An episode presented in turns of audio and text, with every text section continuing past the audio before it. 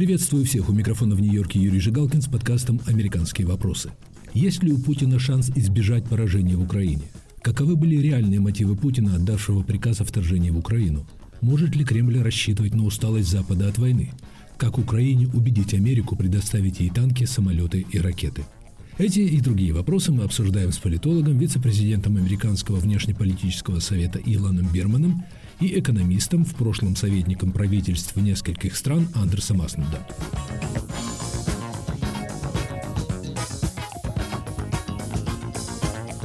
В Вашингтоне и других западных столицах все еще плохо понимают причины, по которым Владимир Путин решился на вторжение в Украину. И в силу этого Запад не способен создать эффективной стратегии противостояния России. Так пишет Илон Берман. Мотив воссоздания потерянной империи, объяснение, ставшее популярным в последнее время, для многих в 21 веке трудно принять всерьез. Вполне возможно, Путин руководствуется более практичным соображением, которое превращает путинскую Россию в источник постоянной опасности, настаивает Илон Берман. Imperial impulse is Имперский импульс, без сомнения, являлся одной из важнейших мотиваций Путина в его решении вторгнуться в Украину. Но есть, я думаю, и другие, не менее важные соображения, которыми он руководствовался, принимая это решение. Я бы отнес к их числу демографическую проблему России, значимость которой очевидна далеко не всем.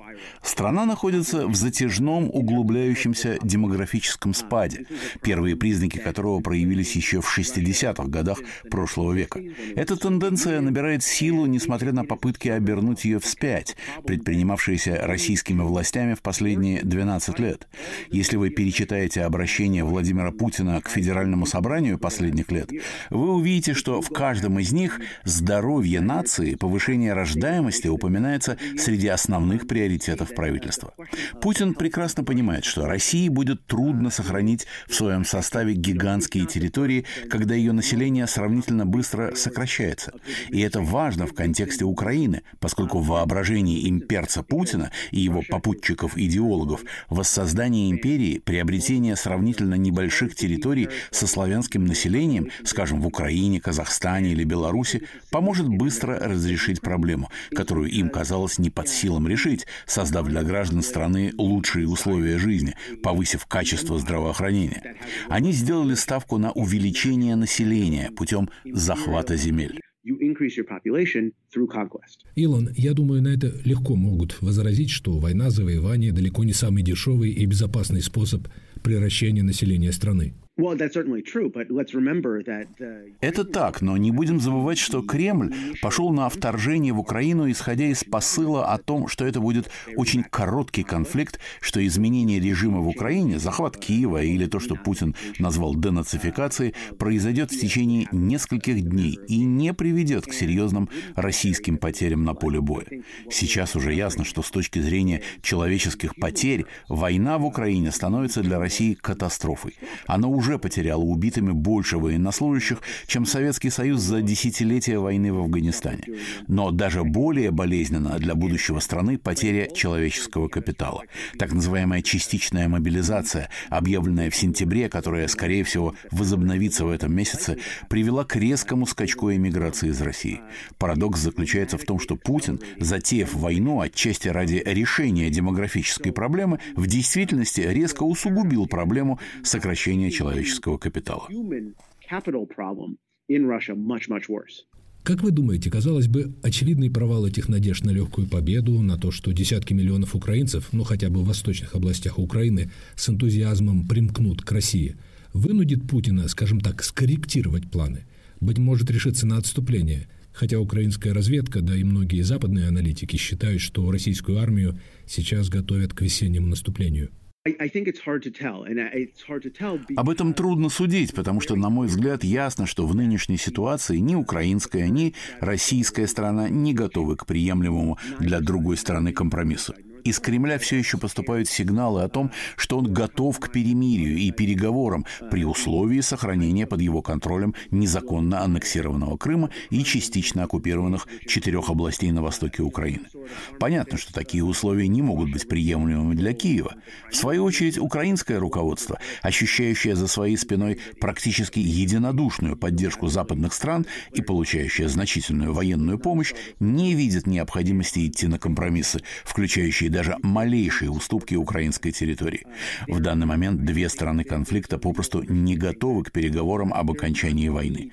Эти подходы могут измениться с течением времени в результате военных успехов или неудач, но в данных обстоятельствах невозможно представить, что Владимир Путин решит публично отказаться от достижения заявленных им ранее стратегических целей. Внутри политические соображения не позволят ему отступить, не имея на своем счету достижений, которые можно было бы квалифицировать как победу. Если я вас правильно понимаю, ваша интерпретация, вне зависимости от того, чем закончится эта война, путинская Россия представляет собой агрессивную силу по природе своей, которую мир будет вынужден держать под контролем. Разговор идет не только о контроле. Запад только сейчас начинает осознавать то, что ему следовало давным-давно понять. Необходимо не просто сдерживать Кремль, нужно было дать решительный отпор его имперским замашкам. Лучший способ — это укрепление независимых государств, появившихся в результате распада Советского Союза. Именно такая установка должна была лежать в основе американской постсоветской стратегии. 75 лет назад американский дипломат Джордж Джордж Кеннон, работая в американском посольстве в Москве, сумел доходчиво объяснить людям в Вашингтоне цели советского руководства, способы, которыми оно пытается их достичь, и предложил стратегию сдерживания СССР. Стратегия, основанная на его выводах, затем успешно осуществлялась в течение нескольких десятилетий. К сожалению, вплоть до последнего времени мы не могли или не желали по разным причинам понять, чего хочет Путин. Начатое им вторжение в Украину поставило многое на свои места. Он начал осуществлять на деле провозглашенные им много лет назад цели. И теперь нам срочно требуется не только понять, как остановить Путина в Украине, но и, принимая во внимание имперский импульс, которым он руководствуется, попытаться понять, что или кто может стать следующим объектом его внимания и поддержать его потенциальную следующую жертву, не дать осуществиться его имперским стремлениям. Но для того, чтобы обратить внимание на новую жертву, Путину, казалось бы, нужно покончить с Украиной. Как раз Киев и говорит, помогите нам остановить Путина здесь и сейчас. Вы допускаете, что Россия не потерпит решительного поражения в Украине? Существуют сценарии, на мой взгляд, вполне реалистичные, которыми не предусматривается ее полное поражение. Вспомним, например, что Запад не предпринял никаких эффективных действий по предотвращению дальнейшей российской агрессии после вторжения России в Грузию. России не пришлось реально расплачиваться после захвата Крыма. Такая реакция, без сомнения, заставила Путина и его окружение сделать соответствующие выводы. Меня в данной ситуации беспокоит то, что с течением времени интерес Запада к поддержке Украины ослабнет. У него не хватит решительности, чтобы стоять с Украиной до ее полной победы. И война закончится пусть не победой Путина, но и не разгромным поражением России, что позволит ей сохранить имперские аппетиты, которые дадут о себе знать впоследствии. Даже сейчас заметна тревога в скандинавских странах, в странах Балтии по поводу соседства с Россией. Они опасаются, что они с точки зрения Кремля представляют собой незащищенный фланг Европы. В таком случае, как говорят некоторые аналитики, ради всеобщей безопасности требуется полное поражение путинской России, подобное поражению Германии и Японии во Второй мировой войне. Такой исход вам видится реалистичным? Я думаю, слишком рано строить предположения на этот счет. Но предложение Украины относительно послевоенного восстановления, например, организация программы помощи, подобной плану Маршала, или выплата серьезных репараций Украине, начиная с золотовалютных запасов России, хранящихся в западных банках в случае их осуществления, принесут большую пользу. Во-первых, это справедливые меры в отношении Украины, которая понесла неисчислимые потери в результате российского вторжения. Во-вторых, это поможет финансово ослабить Россию и сильно затруднить осуществление агрессивных планов в будущем. Но все-таки главной гарантией будущего миролюбия России аналитики называют глубокие реформы политической системы, демонтаж нынешнего авторитарного режима, иллюстрация, Такой поворот событий возможен, с вашей точки зрения? Я не думаю, что сейчас об этом всерьез думают в Вашингтоне и других западных столицах. Но это уместный вопрос. Давняя проблема заключается в том, что мы излишне персонифицируем российскую политику. Если мы говорим о России, то это непременно Владимир Путин. Вместе с тем вполне можно представить, что в результате этой войны Путин по собственному желанию или по принуждению перестанет быть фактором политики. Он не будет находиться у руля страны. В таком случае, я подозреваю, в некоторых западных столицах тут же зазвучат призывы к нормализации отношений с Россией, отмене санкций, образно говоря, реабилитировать Российскую Федерацию. Желание нормализации и поддержки новых властей может быть понятным, но проблема заключается в государственных институтах России, которые глубоко коррумпированы, они настроены на обслуживание авторитарной системы, и заменить их, реформировать эту систему способны только сами россияне. И этот процесс потребует немало времени, его результаты не будут очевидны в течение нескольких лет. Конечно же, процесс реинтеграции России в мировое сообщество, отмены санкций должен начаться только после того, как будет ясно, что Россия полностью изменила курс. Но все-таки я думаю, что у Запада в силу персонификации политики будет очень большой соблазн восстановить отношения с Россией, как только Владимир Путин и его окружение сойдут с политической сцены.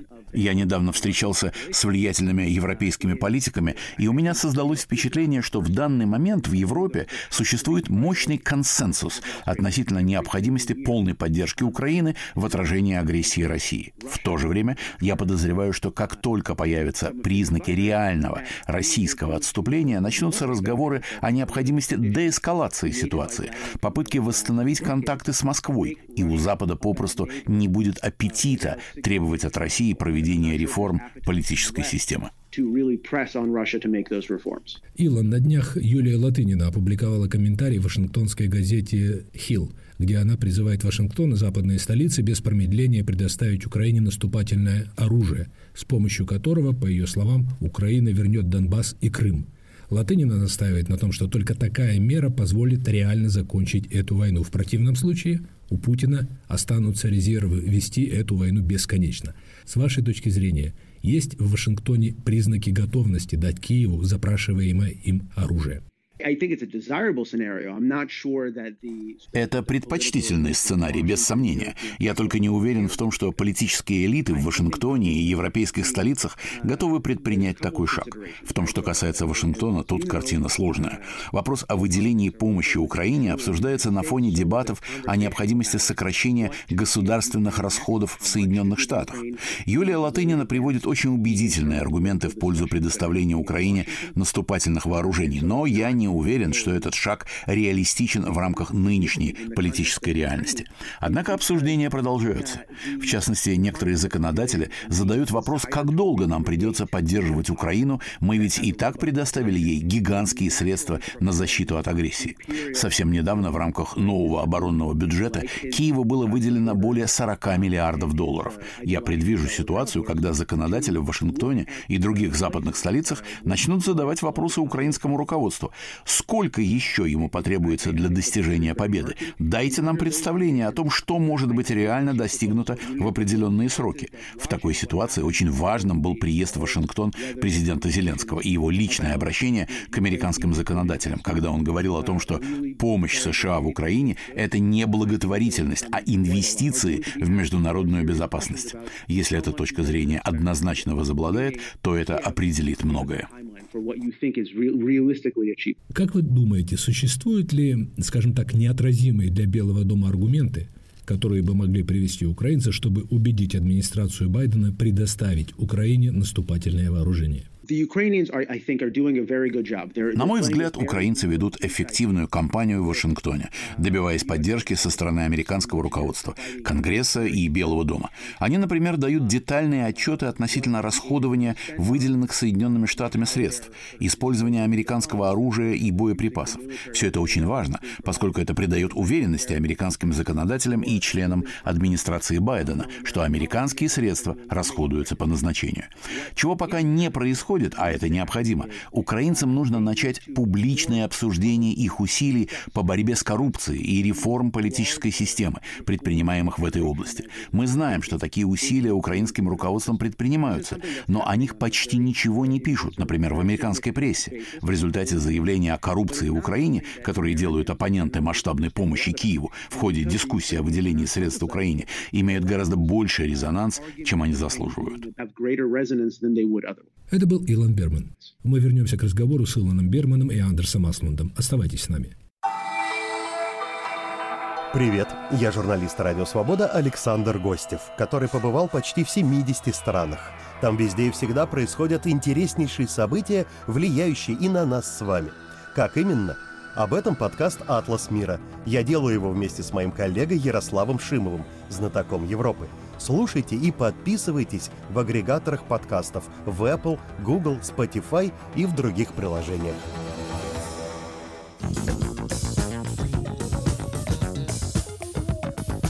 Это подкаст «Американские вопросы» у микрофона Юрий Жигалкин. Есть ли у Путина шанс избежать поражения в Украине? Мои собеседники сегодня политолог Илон Берман и экономист Андерс Аслунд.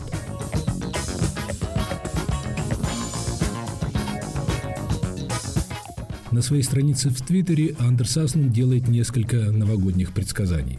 Главное из них, что Россия в этом году потерпит поражение в Украине, и Владимир Путин будет по меньшей мере отстранен от власти в России. Э, господин Аслан, что заставляет вас сделать такие, ну, можно сказать, радужные с точки зрения Украины и ее защитников прогнозы? Много причин. Путин не знает, э, что он делает. Там э, полный беспорядок. Что случилось в Киевке, это лучший премьер. Это просто все ошибки в одном месте. Если совершает все ошибки все время, тогда ничего не получается. Путин явно хочет все решить и ничего не понимает, и у них мало точных ракет и полный беспорядок среди солдат. Если совершаешь все ошибки, ты проиграешь. США решил передать в этом году, это значит в течение 9 месяцев 45 миллиардов долларов. Это большие ресурсы. Украина сейчас имеет намного лучше оружие, чем Россия. Они знают, как это использовать. Запад мобилизовался намного лучше сейчас, чем в начале и Европейский Союз обещал 18 миллиардов евро на следующий год, и в этом году они только дали 8 миллиардов долларов, что будет намного лучше выглядит на следующий год, и больше дадут оружие все время. Очень важно, что даже президент Макрон сейчас говорил о том, что надо, чтобы Украина победит. И если Украина не победит, тогда Запад выглядит как полные идиоты. И это политики не хотят. А можно предположить, насколько опасно с экономической точки зрения массированные ракетные обстрелы украинских объектов инфраструктуры, к которым прибегает Россия? Путину не удалось погрузить Украину во мрак с помощью этих бомбежек. Все меньшее число российских ракет достигает э, цели, и сейчас пишут, что эти атаки рассчитаны на психологический эффект. Но все-таки. Когда немцы бомбили Лондон в начале Второй мировой войны, это просто значило, что британцы более решительно воевали. И то же самое, когда американцы бомбили Германию в конце Второй мировой войны, это причина, почему немцы так воевали, или Вьетнаме. Просто это очень неэффективно бомбить гражданское население. Андерс Аслунд, ключевой вопрос для Украины – оружие победы. Дальнобойные ракеты, современные танки, самолеты. Получит ли их Киев? Администрация Байдена, как мы видим, отказывается их представлять, несмотря на прямую просьбу Владимира Зеленского во время его недавнего визита в Вашингтон. Его посещение здесь 21 декабря было очень важно для этой цели. Он явно сказал, что он хочет, и он сказал именно Конгрессу, который больше всего поддерживает Украину. Я думаю, что это постепенно будет, независимо от того, что президент Байден не поддерживал то, что он сказал, В то же время он дал Зеленскому прекрасные возможности объяснить, что он хочет перед американским конгрессом. Я думаю, что это более важно. Среди ваших новогодних прогнозов на Твиттере предсказание падения режима Владимира Путина. Причем вы даже не прибегаете к сослагательному наклонению. На чем зиждется эта ваша убежденность? Это не так работает. Обычно власть принимает внезапно. Ну, конечно, самый лучший пример – это Николай Чауческо, который выступил перед населением и несколько дней позже, в декабре 1989 года, расстреляли его. Я думаю, что это наиболее вероятная версия из-за того, что у Путина настолько жесткая диктатура сейчас, что мы не можем легко видеть. Но анализ, который мы видим в «Медузе» о вопросах, показывает, что намного меньше поддержки Путина войны сейчас, чем раньше. Но дальше о том, что Путин сейчас отменил практически все типичные события в конце года, кроме встречи с другими президентами СНГ. Там он практически все время было несколько метров от э, каждого человека. Он очень боится быть близко к людям, и когда он близко к людям, как э, эти солдаты, тогда оказывается, что это просто актеры. Но нет выступления перед Федеральной Ассамблеей, нет, э, как должно быть, встреча с олигархами из-за того, что они боятся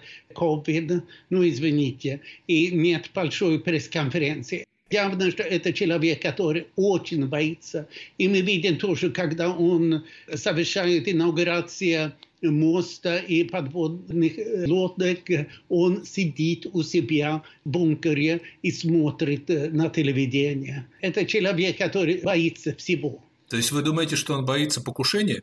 Да, конечно.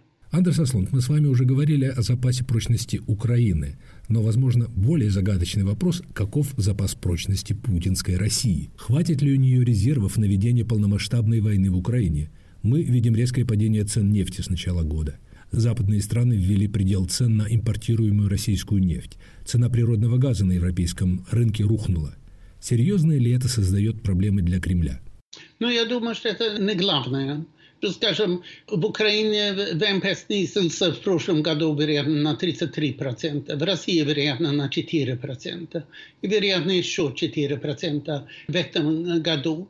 Я думаю, что главное здесь это деморализация элиты и деморализация народа населения из-за того, что они видят, Путин просто сумасшедший, только хочет диктатуру, войну и обогащение для себя.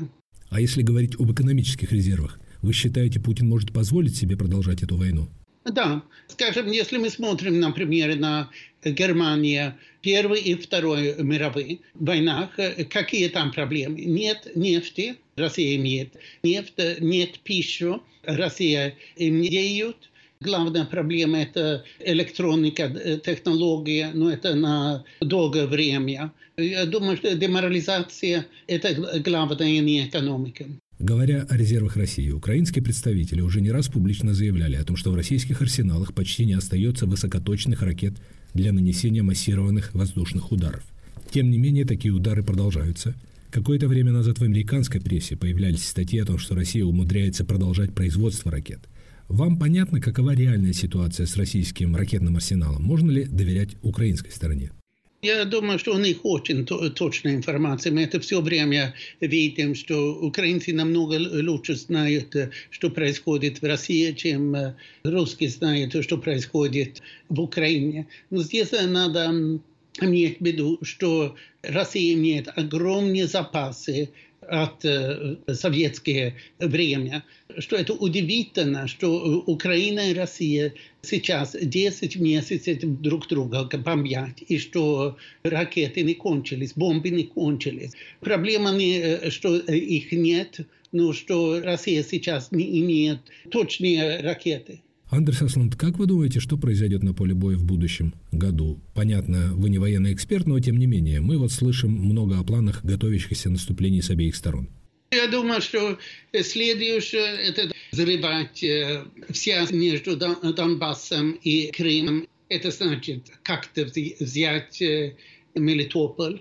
где действует железная дорога и два главных автомобильных дорог. Без этого связи нет.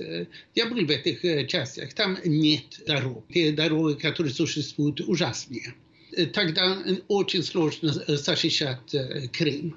Я думаю, что это более вероятно, что Украина берет Крым и Севастополь, чем Донбасс, потому что там намного легче Россия защищать из-за того, что там можно получить доставки из России легко. Вы прогнозируете победу Украины в новом году. На каких условиях? Мой собеседник Илон Берман говорит, что скорее вероятно некое компромиссное решение. Например, передача части захваченной Россией территории Украины в качестве временной меры под международный контроль.